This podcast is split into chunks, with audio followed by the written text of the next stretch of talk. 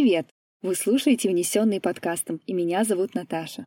Это подкаст о старых пыльных фильмах и людях, которые их создавали. Она была одной из самых ярких звезд Голливуда своей эпохи. Брюнетка со взглядом Лани, она была любимицей публики, настоящей легендой как на экране, так и вне его. И даже спустя десятилетия после своей загадочной гибели она остается одной из самых обожаемых голливудских актрис. Героиня сегодняшнего выпуска – Натали Вуд. Она погибла более 40 лет назад, но расследование обстоятельств ее смерти до сих пор возобновляется раз в несколько лет. Интересно почему? Сейчас все расскажу, но обо всем по порядку. Наталья Николаевна Захаренко родилась 20 июля 1938 года в Сан-Франциско.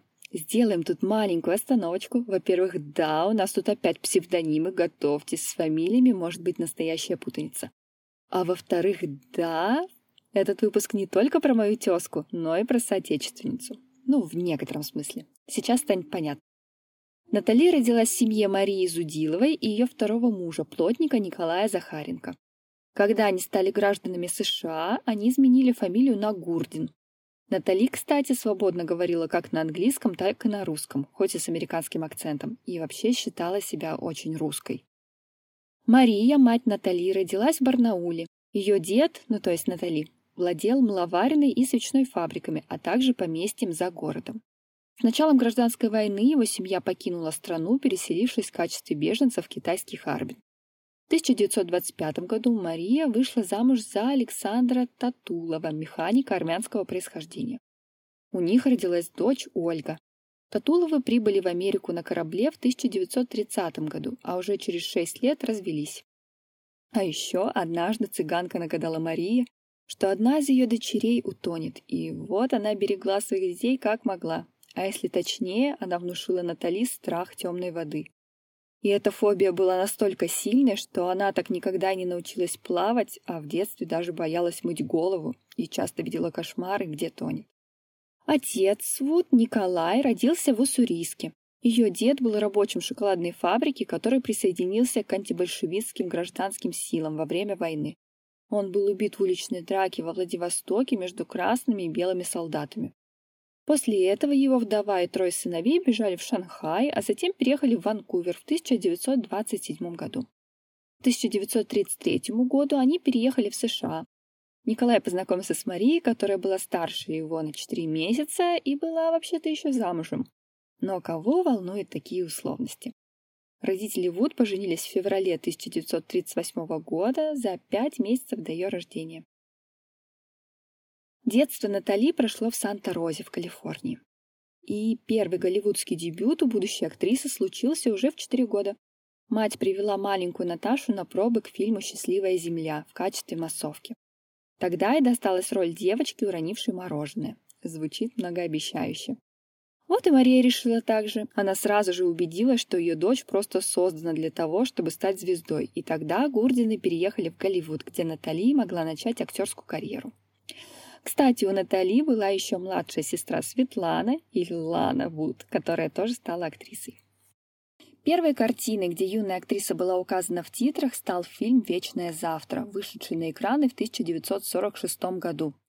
И, между прочим, главные роли в фильме исполнили Орсон Уэллс и Кладет Кальбер. Во время производства этой картины произошла одна история.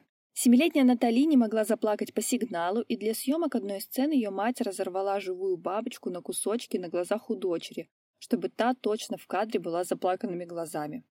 Именно во время съемок этой картины студия и дала начинающей актрисе имя Натали Вуд.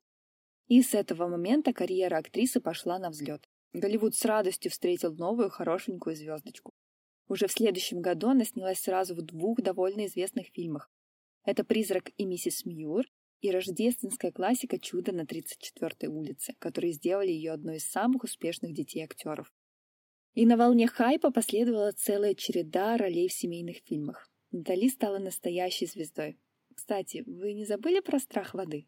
Когда Натали было 10 лет, она снималась в фильме «Незрелое обещание» и упала в воду во время сцены с разрушенным мостом. Мать сказала Вуд, что это будет безопасно, но вышло не очень. Натали сломала запястье и только усугубила страх перед водой.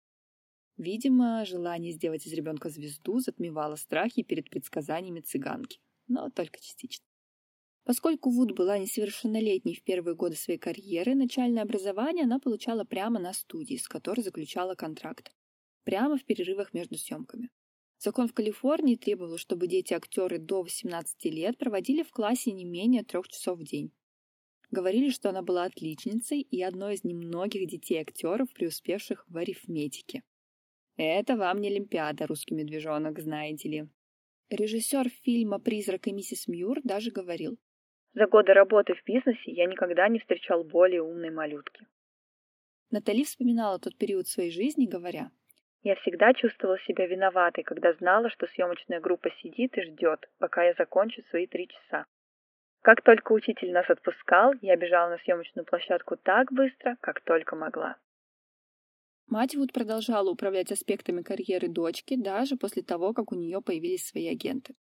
И Натали стала прекрасным примером того, как звездный ребенок успешно переходит в амплуа более взрослых ролей. Это не такой уж частый пример в Голливуде тех лет, если честно. За ее плечами была работа уже в 20 фильмах. В 16 лет Вуд подписала контракт с Warner Brothers и исполнила главную женскую роль в культовом фильме «Бунтарь без причины». Ее партнером в этой картине был легендарный Джеймс Дин. За эту роль Натали была номинирована на Оскар, Позднее она признавалась, что это был первый фильм, который ей действительно захотелось сняться самой. Ведь до этого она делала только то, что велели родители. И, кстати, они были против того, чтобы Натали приняла участие в съемках. Но она, знаете ли, тоже своего рода бунтарь без причины. Или с причиной. В любом случае, это стало поворотной точкой в ее карьере. Зрители наконец-то увидели Вуд во взрослой роли, и еще немного о бунтарстве. Во время съемок Натали закрутила роман с режиссером «Бунтаря без причины» Николасом Рэем, который был старше ее более чем на 25 лет. Просто напомню, что Натали на тот момент было 16. Но Рэй был всего лишь первым в череде романов Вуд с мужчинами старше ее. Вскоре у нее завязались отношения с актером Скоттом Марлоу и самим Элвисом Пресли. Но эти романы не продлились долго. Но вот в актера Роберта Вагнера Натали влюбилась по-настоящему. Они познакомились на студии, а если быть точнее, в честь 18-го дня рождения Вуд студия устроила ей свидание с Робертом. И тут пробежала искра. Спустя год пара сыграла свадьбу. Следующей работой Натали стал фильм «Марджори Морнингстар», вышедший на экраны в 1958 году. Партнером по фильму стал знаменитый Джин Келли а в 1961 году Вуд получила свою вторую номинацию на Оскар за пикантную картину «Великолепие в траве». В дальнейшем она только укрепляла свою репутацию не только красавицы, но и талантливой актрисы, снявшись в мюзикле «Вестсайдская история». Это название точно слышали все, я думаю. Кстати, я до сих пор не посмотрела недавний ремейк от Спилберга. Пожалуй, роль Марии в этой современной интерпретации Ромео и Джульетты стала одной из самых известных работ Вуд. На съемках Натали пела сама все свои партии, но в студии решили продублировать все прямо поверх голоса Вуд, и в фильме мы слышим голос Марни Никсон. Свою третью номинацию на «Оскар» Натали получила в 1963 году за фильм «Любовь с подходящим незнакомцем». Но, несмотря на то, что карьера Натали была на пике, в ее личной жизни все было далеко не так гладко. Молодой актрисе сложно было одновременно бороться за сохранение своих отношений и заниматься карьерой. В 1962 году Натали подала на развод, когда узнала об измене со стороны Вагнера. И, как многие молодые звезды того времени, она на короткое время закрутила отношения с бывшим коллегой по фильму «Великолепие в траве» и известным лавеласом Уорреном Бити. После ряда кассовых разочарований, в том числе фильмов «Внутренний мир Дейзи Кловер» и фильма «На слом», Натали впала в глубокую депрессию. Всегда эмоциональная девушка, а теперь Вуд была убита горем.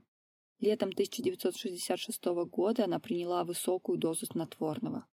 К счастью, она очнулась в больнице, но позже призналась, что не хотела жить в тот момент. Натали удалось восстановиться и физически, и ментально. Более того, она продолжила сниматься в кино. В 1969 году она вышла замуж во второй раз за продюсера и театрального агента Ричарда Грексона. Через год у нее родилась дочь, которую назвали Наташа. Не могу осуждать, имя красивое и все такое. Казалось, личной жизни Натали наступила стабильность, которой ей до этого так не хватало. Но, к несчастью, эта стабильность продлилась не так долго. Узнав, что у ее мужа роман на стороне, Вуд подала на развод в 1971 году. В этот раз горевала Натали не так тяжело, ведь вскоре она нашла утешение в объятиях Роберта Вагнера. Да, своего первого мужа вы правильно поняли. Они встретились на вечеринке, и вот как-то так случилось, что это пламя между ними разгорелось снова. И это был второй шанс на максималках, ведь в 1972 году они поженились снова. Вы не представляете, сколько было заголовков типа «Любовь лучше во второй раз». Желая уделять больше времени своей семье, Натали поставила карьеру на второй план и стала брать меньше ролей. В 1974 году она родила вторую дочь Кортни. Осуждаю, конечно. Можно было назвать, например, ну не знаю, Наталья или Ната. Столько вариантов. Карьера Натали пошла на спад. В возрасте около 40 лет Вуд еще пыталась как-то ее восстановить, но ни одна картина не могла повторить прежнего успеха. Она снялась в телевизионной версии «Кошки на раскаленной крыше» в паре с мужем и Лоуренсом Оливье. А за ремейк фильма «Отныне и во веки веков» опять-таки для телевидения Натали была удостоена «Золотого глобуса» в 1979 году. Но все дальнейшие роли Вуд получали довольно прохладные отзывы критиков. В частности, фантастика «Метеор» с Шоном Коннери и последняя супружеская пара Америки. У этого фильма и название какое-то провальное, как мне кажется. Впрочем, кассовые сборы и отзывы критиков были такие же. К сожалению, этот фильм стал последним, который Натали успела закончить, но тогда об этом еще никто не знал. 30 ноября 1981 года спасатели нашли тело 43-летней Натали Вуд, плавающей менее чем в двух метрах от берега острова Санта-Каталина в Калифорнии. На ней была только ночная рубашка и пуховик. Но подождите, это еще не вся история. Осенью 1981 года Натали была занята на съемках триллера «Мозговой штурм». 27 ноября она вместе с Робертом, своим мужем, отправилась в круиз у того самого острова Санта-Каталина. К супружеской паре также присоединился партнер Натали по мозговому штурму Кристофер Уокен. Да-да, тот самый, о котором вы подумали. И так втроем они решили провести уикенд после Дня Благодарения на яхте «Великолепие», принадлежавшей Роберту и Натали. На борту также присутствовал Деннис Даверн, который был капитаном судна и другом семьи по совместительству. И он утверждал, что Натали была несколько увлечена Кристофером. Якобы настолько увлечена, что Вагнер даже ездил на съемки мозгового штурма только чтобы убедиться, не делают ли эти двое из него дурака. Ага, мы все дружно сделали вид, что забыли, из-за чего распался ваш брак в первый раз. Но к нему были и другие вопросики. Говорят, Натали тоже страдала от ревности к супругу. В то время он был звездой сериала «Супруги Харт», и вот не нравилось та химия, что складывалась у него с партнершей по этому сериалу Стефани Пауэрс. Итак, вернемся к роковому вечеру. Стоит отметить, что весь уикенд все участники этой истории, включая капитана, крепко выпивали. 27 ноября Натали и Роберт сильно ссорились, это нам известно со слов капитана, и более того приглашали Уокена присоединиться. Тот вежливо отказался, заявив позже «Никогда не вмешивайся в ссору между мужем и женой». Мудрость дня. После Даверну пришлось отвезти Натали на берег на надувной лодке. Той ночью Вуд спала в отеле на берегу, как и Давер. И вот что интересно, в первый раз, рассказывая эту историю, капитан соврал, сказав, что все четверо были на яхте. Но у полиции уже были доказательства, что Натали и Кэпа там не было. Тогда Даверну пришлось сказать правду, а еще то, что они были в одном номере отеля, но между ними ничего не было. Они только сидели, пили вино, а потом пошли спать. На следующее утро они вернулись на яхту, и Натали решила, что останется на ней на весь уикенд. В основном из-за того, что Кристофер Уокен уезжать не очень хотел. И все же вечером того же дня Вуд и Уокен сошли на берег, чтобы выпить пару бокальчиков в ресторане, где к ним позже присоединился Вагнер и Давер. Официантка позже сказала, что за ужином эта компания выпила две бутылки вина, две бутылки шампанского, и один из мужчин выпил четыре дайкири.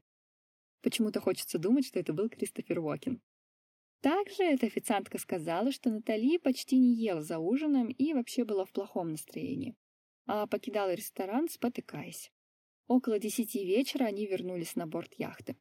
Свидетель спортового патруля слышал, что Вуд кричит что-то, но предположил, что она была просто пьяна. Другие свидетели, пары, ночевавшие в лодке неподалеку от их яхты, сказали, что слышали крики около полуночи. Женщина кричала «Помогите! Кто-нибудь, пожалуйста, помогите!» Но на еще одной лодке по соседству в это время была вечеринка, и свидетели решили, что эти крики доносятся оттуда, а поэтому никак не отреагировали. Типичные звуки для вечеринки, знаете ли. Также этот свидетель слышал, как мужчина, звучавший пьяным, сказал «Окей, милая, мы тебя достанем». Но тон голоса показался ему насмешливым. Поэтому он и решил, что это все вечеринка. В отчетах сказано, что незадолго до исчезновения Натали с яхты также слышались споры, которые не звучали как нечто жестокое или насильственное. Вагнер позже заявил, что у него с Уокином был спор о политике, который начался еще за ужином.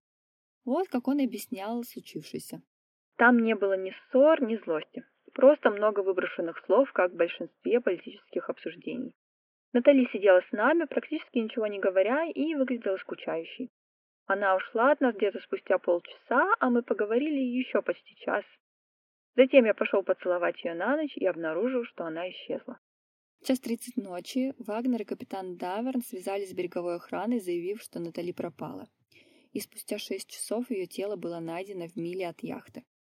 Также надувная лодка, на которой Вуд предположительно покинула яхту, была обнаружена вынесенной на камни чуть южнее. Зажигание было выключено, коробка передач была в нейтральном положении, а весла были закрыты. То есть, предположительно, Натали так и не запустила лодку. Корнер заявил, что она выпила 7 или 8 бокалов вина перед случившимся. Также на ее руках и ногах были видимые синяки, а также несколько царапин на теле. И все же полиция посчитала, что это были естественные травмы от падения в воду и признали смерть Вуд несчастным случаем. Но, разумеется, я не оставлю вас без теории на этот счет. Главный судмедэксперт Лос-Анджелесского окружного офиса Коронера пришел к выводу, что она упала в воду, пытаясь забраться на борт надувной лодки. Вы же помните, что Натали не умела плавать? К тому же Вуд была одета в пуховик, который сильно потяжелел в мокром виде и тянул ее на дно. А в таком опьянении она просто не могла его снять. К тому же с одной стороны надувной лодки были обнаружены царапины от ногтей. Скорее всего, она цеплялась за эту сторону, в то время как лодка удалялась от яхты. А в конце концов, Вуд утонула от переохлаждения и изнеможения. Но сестра Натали, Лана, была не согласна. Она говорила. «Моя сестра не была пловчихой и не знала, как плавать, и она никогда бы не пошла к другой лодке или берегу, одетая в одну ночную рубашку и носки. И это звучит логично. Подумать, всю жизнь у Натали был такой сильный страх воды, а тут она вдруг решает немного поплавать на лодке в одиночестве, пусть даже и в алкогольном опьянении. Ну, не знаю. В своей автобиографии, изданной в 1986 году, Роберт Вагнер писал. Только после того, как мне сказали, что на ней была надета ночная рубашка, тяжелые носки и парка, меня осенило, что на самом деле произошло. У Натали, очевидно, была проблема с лодкой, врезающейся в борт яхты. Это случалось много-много раз до этого, и я всегда выходил и затягивал веревки потуже, чтобы лодка держалась вровень с яхтой. Наверное, она подскользнулась на одной из ступенек после того, как ослабила веревки. Но эти ступеньки всегда ужасно скользкие из-за водорослей, которые постоянно к ним цепляются. После она ударилась головой о борт яхты. Я надеюсь, она уже была не в сознании, когда упала в воду. Звучит продуманно, но тот же судмедэксперт ставит эту версию под сомнение. Лодка была надувной, а поэтому от нее было не так много шума, если она и врезалась в борт яхты. К тому же водоросли на ступеньках были не тронуты, а значит, по ним никто не спускался. Вероятнее, Натали пыталась подняться на борт надувной лодки, а не ослабляла веревки. Полиция также обнаружила на яхте осколки разбитого стекла. Вагнер сказал, что море этой ночью было неспокойным, добавляя, что это была еще одна причина падения Натали за борт. Но вот капитан Даверн спалил, что Роберт сбил бутылку вина в приступе ревности от общения Натали Уокина. Он даже слышал, как Вагнер воскликнул. «Господи, что ты пытаешься сделать? Переспать с моей женой?» Но, кстати, несмотря на то, что первоначально Роберт сетовал на неспокойное море, в своей автобиографии 2008 года он уже писал, что сам разбил ту бутылку. Спустя 30 лет память становится яснее и яснее. Ждем новую автобиографию, Роберт. Нам мало предыдущих двух. Но вы не подумайте, что у Кристофера Уокена ничего не спрашивали. Его версия событий была ближе к версии капитана, чем к версии Роберта Вагнера. Хотя капитан Даверн и не самый надежный свидетель, если честно. Некоторые факты он выдавал уже спустя годы после происшествия, а какие-то подробности даже продавал таблоидам. Просто держите это в уме. Кажется, в этой истории вообще никому нельзя доверять. Так вот, Уокин утверждал, что между супругами вспыхнула ссора из-за того, что Натали проводит слишком много времени вдали от семьи. И Уокин поначалу встал на защиту Вуд, но затем вспомнил свои слова о том, что нужно делать, когда ссорится муж с женой, и вышел на палубу подышать свежим воздухом. Когда он вернулся, пара уже закончила спорить. Даверн говорит практически то же самое, только утверждает, что примирения не было, и они продолжали спорить, и это он слышал, находясь на капитанском мостике.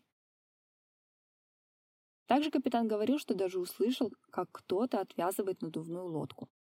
После этого была тишина, пока Вагнер не поднялся на капитанский мостик около половины двенадцатого ночи. И выглядел он, цитата, «взъерошенным и обильно вспотевшим, будто он побывал в ужасной драке или каком-то испытании». Ну, а кто из нас не выглядит так порой в нашей жизни? Также Вагнер озадачил Даверна тем, что велел ему не включать прожекторы и не заводить мотор, чтобы попытаться найти Натали, мотивируя это тем, что не хочет тревожить людей в других лодках. Капитан был уверен в том, что кто-то умышленно навредил Вуд, ведь она никогда не стала бы пытаться отправиться на берег в одиночку. Если бы Натали хотела вернуться тем вечером, она взяла бы его с собой, как и в ночь до этого. Основываясь на новой информации, в том числе и на том, что вдруг вспомнил Даверн, дело было снова открыто в 2011 году. И уже в 2012 году причина смерти Натали Вуд была изменена со случайного утопления на утопление и другие невыясненные факторы. Вопросы вызывали теперь и травмы на теле Натали. Следствие пришло к выводу, что, вероятнее всего, они были получены до падения в воду. И эти травмы характерны для человека, выброшенного из лодки. На мед 2013 года дело о смерти Вуд было открыто, однако представители полиции утверждали, что Роберт Вагнер не является подозреваемым. Но так было до 2018 года. Тогда полиция изменила статус Вагнера на фигуранта дела. Полиции стало известно, что Вагнер был последним человеком, который был с Вуд перед ее исчезновением. В отчете за 2018 год Лос-Анджелес Таймс процитировала отчет Коронера от 2013 года, в котором говорилось, что у Вуд необъяснимые свежие синяки на правом предплечье, левом запястье и правом колене, царапина на шее и поверхностная царапина на лбу. Полицейские заявили, что, возможно, на нее напали до того, как она утонула. Лана вот также говорила. Я не могу представить, чтобы Роберт мог умышленно навредить Натали. Однако я знаю, что разные вещи случаются, когда в деле замешано слишком много выпивки и ссор. Позже Вагнер утверждал, что все равно чувствует свою вину, ведь он мог заметить пропажу Натали раньше. Кристофер Уокен говорил об инциденте так.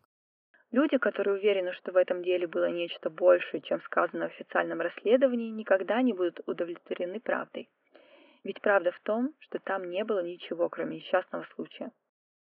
Ух, как сказано. Кстати, многие участники этой истории живы до сих пор. Лани Вуд сейчас 77, она выпустила две книги о своей сестре. Кристоферу Уокену 80 лет, а Роберту Вагнеру уже 93. И он до сих пор время от времени снимается где-то, не только мемуары пишет. Но, к сожалению, даже несмотря на это, мы, вероятно, так никогда и не узнаем, что же случилось с Натали Вуд. Такой вот у нас с вами сегодня выпуск с легким налетом Трукрайма. Пишите, в какую версию случившегося вы верите. Мне будет интересно послушать. Такое вот кино. Это был «Унесенный подкастом». Спасибо, что прослушали этот выпуск до конца. Подписывайтесь, чтобы не пропустить новые нескучные истории о классическом Голливуде. Если вам понравилось, поставьте лайк, оценку, напишите комментарий о подкасте. Это очень поможет нам развиваться, а также будет мотивировать продолжать в том же духе. А еще я буду признательна, если вы расскажете о подкасте в своих соцсетях. ну или просто поделитесь со своими друзьями и близкими. Подписывайтесь на наш телеграм-канал, ссылка есть в описании. Там вы найдете фотоматериалы к выпуску. Совсем скоро услышимся снова. Пока! thank you